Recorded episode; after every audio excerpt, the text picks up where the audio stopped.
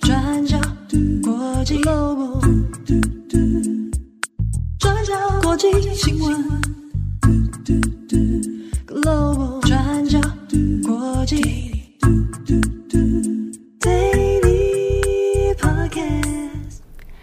大家好，欢迎收听 UDN Global 转角国际 Daily Podcast 新闻，我是编辑慧仪，我是编辑木仪。今天是二零二三年十一月十五号。星期三，对 对，刚犹豫了一下。一下 好，那在今天呢，我们有三则的国际新闻要跟大家分享。好，我们今天第一则持续关注加萨，以色列国防军现在发出声明表示，他们在十一月对加萨最大的医院西法医院做了精准打击，并且在医院的特定区域对哈马斯进行精准有针对性的军事行动。那根据以色列国防军方的说法，哈马斯在西法医院下方的地道设有指挥控制中心。那他们说，现在正在设法要拯救被关押在地道里面的人质。那事实上，医院当中还有数百名的病患，还有医护人员。那另外还有好几千人也在这里寻求避难。那以色列也指称说，医院是哈马斯行动的枢纽。那目前，美国也表示，根据美国的情报资料，他们是支持这个说法的。那以色列的声明还指出，过去几周以来，以色列一再公开示警，表示哈马斯利用西法医院进行战斗，那这个是违反了医院受到国际法保护的原则。那在十一月十四号，以色列再次向加萨有关当局传达说，要求哈马斯在医院的一切军事行动必须在十二个小时之内停止。不过，哈马斯并没有达成这项要求。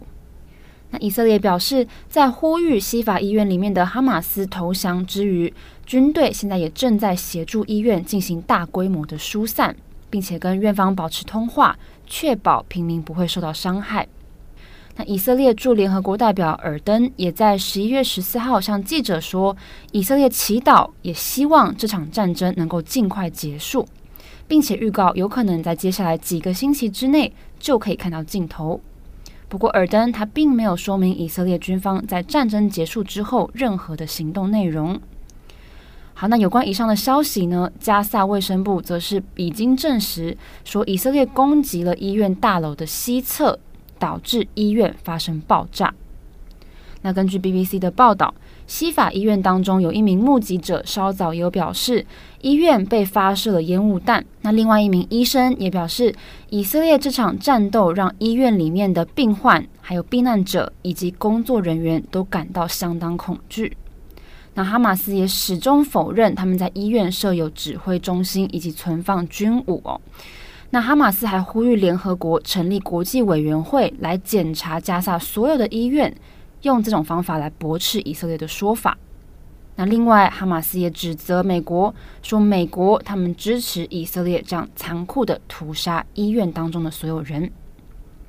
那对此呢，白宫国安会战略沟通协调官这个科比他表示，哈马斯在医院的行动让以色列要歼灭哈马斯的这个工作变得更加的复杂。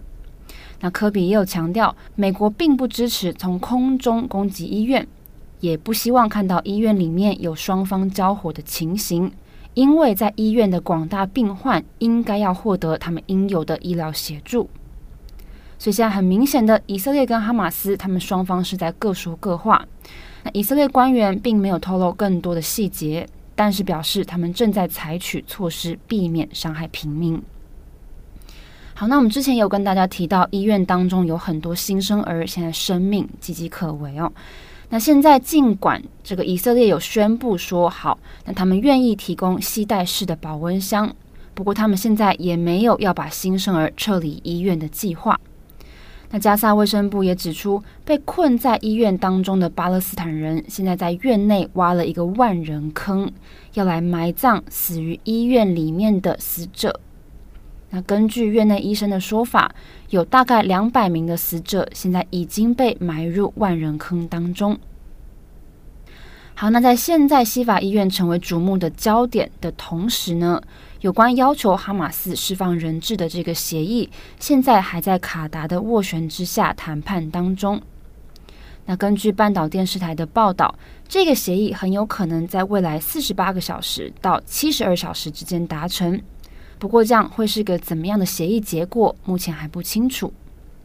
那另外呢，以色列总理纳坦雅胡办公室以及财政部也发出了联合声明，指出政府打算提出一项国家预算修订案来应对这场加沙的战争。那声明当中也指出，以色列会透过增加赤字、削减政府各部会的预算等等这些方式来筹措资金。那预算案预计会尽快提交给国会。而这个预算案的提出，也就是代表着以色列他们正在为长期对战做准备。好的，那以上是加萨的最新情形。好，今天的第二则我们要来看俄罗斯特赦囚犯的新闻。那俄罗斯公共电视台报道，一名原本需要坐牢二十年的俄罗斯囚犯已经被总统普丁特赦了。那特赦的背后牵扯了很多的事情。包括特赦的原因、囚犯还有受害者的故事等等。一开始，我们先把背景简单的整理给大家。那这位被特赦的囚犯名字叫做哈德兹库尔班诺夫，他被指控在二零零六年杀害了一名非常著名的俄罗斯记者，叫做安娜。那安娜是俄罗斯独立媒体《新报》的记者。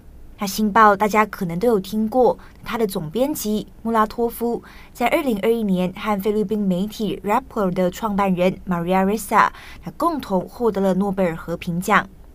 那当时候安娜在《新报》当记者，那在这期间呢，他就不断揭发俄军在车臣战争期间的犯罪行为，成为了普丁的眼中钉。那当时候安娜的死，外界都怀疑这是不是跟普丁。或者是普丁的亲信有关，但是普丁对此是全盘否认的。那后来经过调查，有五名凶手在二零一四年被定罪，那包括我们前面提到的哈德兹库尔班诺夫。那但是全案调查还是有很多的疑问，那例如至今依然没有人知道幕后指使者到底是谁。那接着时间快转到今年。哈德兹库尔班诺夫也就被特赦了。好，那补充完大致的背景之后，我们今天就来看，那为什么这个囚犯会被特赦，以及最后我们也会稍微补充一下记者安娜的背景。那先看第一个部分，哈德兹库尔班诺夫之所以会被特赦，答案是跟乌俄战争有关。那为了征兵，俄罗斯在今年开始大规模的特赦罪犯，那把这些罪犯送到前线去打仗。而对普丁来说，这样子的一个做法也可以避免激起社会对战争的不满。那大家可能也有印象，我们之前在报道或者是 Daily 上面都有提过。那为了避开征召，俄罗斯男性是怎么逃到边境，或者是躲起来等等。所以呢，透过招募囚犯的方式。普丁也就比较不需要大规模的来招募新兵到前线去打仗。那哈德兹库尔班诺夫就是其中一位哦。他在二零二二年二月二十四号，俄罗斯入侵乌克兰不久之后就收到了征召。他应该主要是参与瓦格纳雇佣军的计划到乌克兰作战。那他在第一份合约结束之后，又签署了另外一份合约，所以他的律师表示。哈德兹库尔班诺夫现在很有可能是正在前线作战的状态，所以目前联络不上他。那当然，针对特赦的这个消息，外界对此也是觉得俄罗斯官方的做法非常的有争议啊。那例如《纽约时报》就有指出，俄罗斯愿意特赦释放这些囚犯。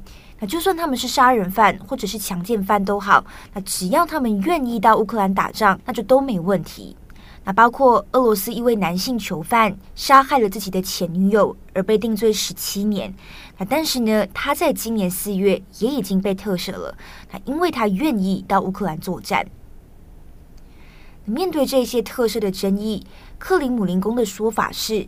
那这些被特赦的囚犯是在子弹还有炮弹之下用自己的鲜血赎罪，但是人权团体对此就批评，这只会对俄罗斯社会造成严重的影响，而且似乎也在传递一个讯息，也就是为了不要受到惩罚，也就是坐牢，你就必须要杀害更多的人。好，那么其他人怎么看呢？那哈德兹·库尔班诺夫的律师就表示，特赦是正确的决定，因为司法错误被纠正了，而且这位律师相信他的当事人是无辜、是无罪的。那不过，特赦对于安娜的家人来说是相当愤怒的决定。那尤其有关当局也没有事先告知安娜的家人关于凶手被特赦的消息。所以在收到消息之后，安娜的家人，包括这个《新报》的总编辑穆拉托夫，也就谴责有关当局特赦犯人，不是因为这位犯人有赎罪或者是悔过的证据哦，而且他们也谴责有关当局扭曲法律，判刑政治对手，却同时释放了凶手。好，那么在最后，我们也稍微补充一下安娜的背景。安娜在一九八零年毕业，接着是在一九九九年加入了《新报》。那这一年，一九九九年，也正好是俄罗斯攻打车臣的这一年。那作为一名记者，还有人权捍卫者，安娜是坚决反对车臣战争，而且她也持续在报道战争背后的罪行，那包括俄军怎么执行酷刑、处决、绑架等等。那多年来持续不断的报道，其实为安娜赢得了很多的新闻奖项跟国际认可，但是同时也为安娜带来了很多的危险。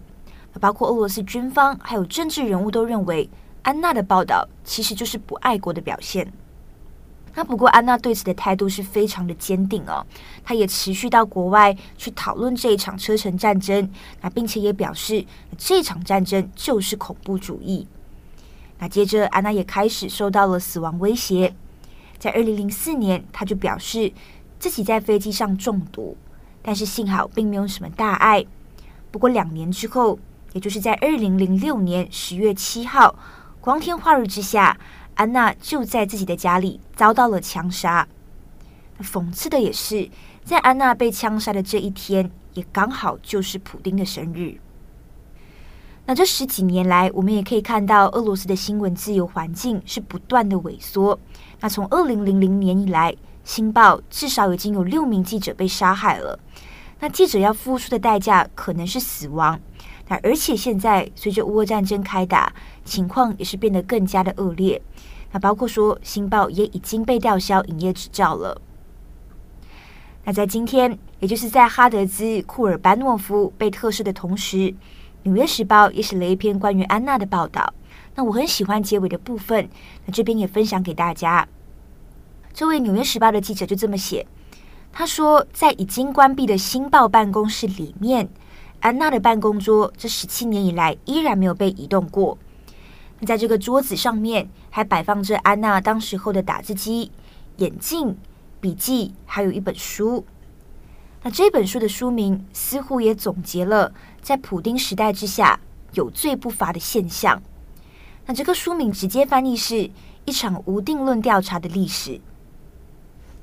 好，那么以上是俄罗斯囚犯被特赦的新闻，以及记者安娜的故事。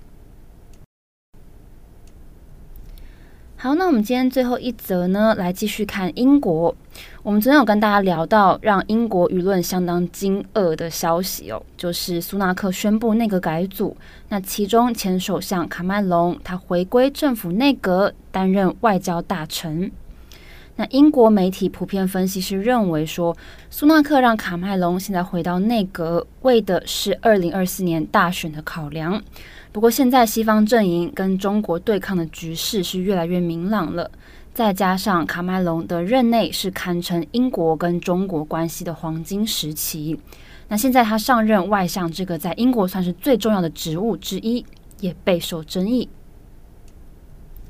那除了卡麦隆之外呢，另外改组当中也是非常受到瞩目的，还有被换掉的内政大臣布雷弗曼。布雷弗曼他是强硬右派的代表，也因此保守党右翼对于布雷弗曼去职这件事情感到相当的不满。再加上属于中间派的卡麦隆回来了，那就更加剧了这些保守党右翼对于苏纳克的怒火。好，那我们总有谈卡麦隆，今天我们则是会聚焦在布雷弗曼身上。布雷弗曼他在二零二二年九月开始担任英国内政大臣。那他本身是拥有南印度的血统，那他在二零二二年九月六号的时候，成为前首相特拉斯的内政大臣。不过，在一个月之后，因为私人电子信箱的争议，他自行辞去了内政大臣一职。那到了二零二二年十月，他获得了新任首相苏纳克，他再度委任为内政大臣。那其实布雷弗曼之前的争议言行就非常多，包含他计划要把到英国寻求庇护的难民全部驱逐到东非国家卢安达。那另外还有他在国会上提议说要限制无家者在街上搭帐篷，而且对无家者还有无家可归这件事情进行了蛮争议的评论。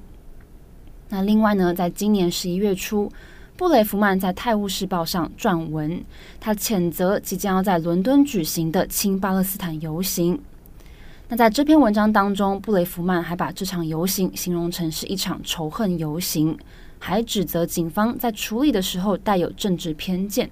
那种种的发言呢，让英国舆论对他相当不满。所以当时就有人在猜测说，他跟唐宁街十号的关系可能越来越差了。所以他这次被开除。也有人表示感到不意外，不过布雷弗曼他自己身为强硬右派的代表，还是相当受到保守党内右翼的喜爱。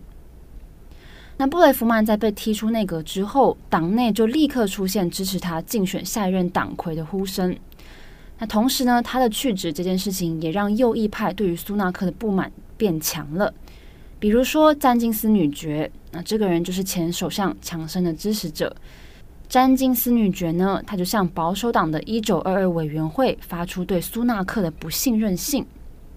那不信任信代表着什么呢？这个是属于罢免党魁的正式程序之一，所以可以看出来，他们对于苏纳克的不满是非常强烈的。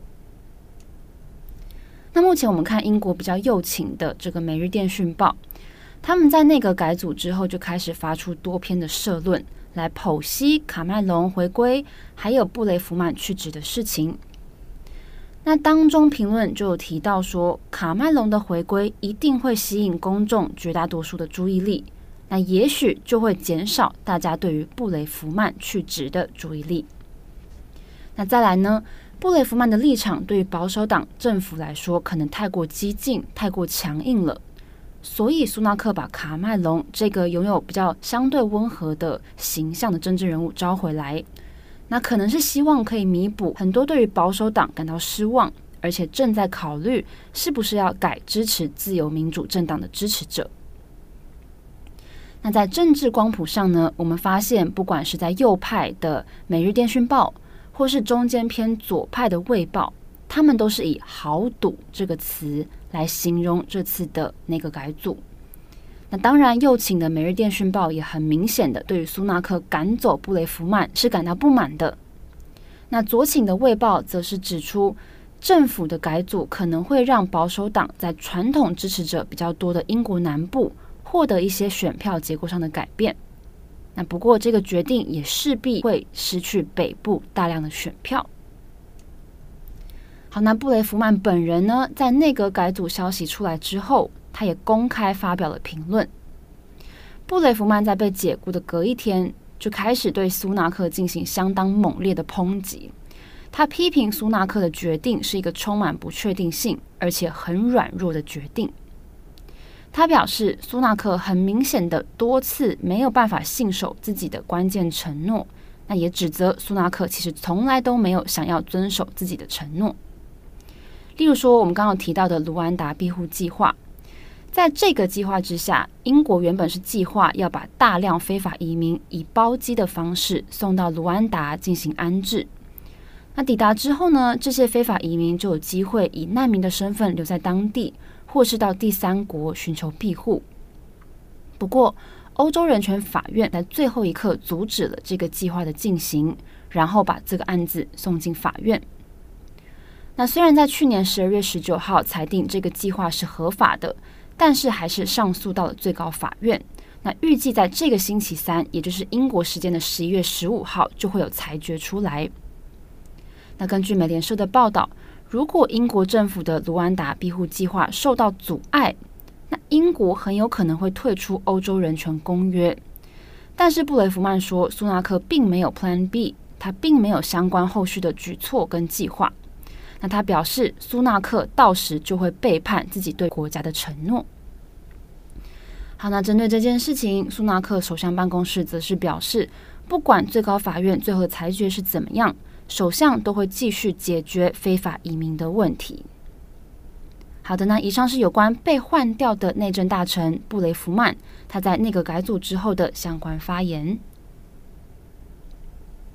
好的，以上就是今天的三则新闻更新。好，现在时间大概是下午的一点零九分，我肚子好饿哦。对，我们要去吃饭了。对，今天想吃臭豆腐，还有面线。对，想喝点汤类的东西。对对对，大家今天中午想吃什么呢？对，大家记得好好吃饭，好好保暖，嗯、好好喝水。又来，我们两个。没有养生，从现在开始。对，好，祝福大家有一个美好的一天。我是编辑木仪，我是编辑慧议，我们明天再见喽，拜拜，拜拜。转角转角新闻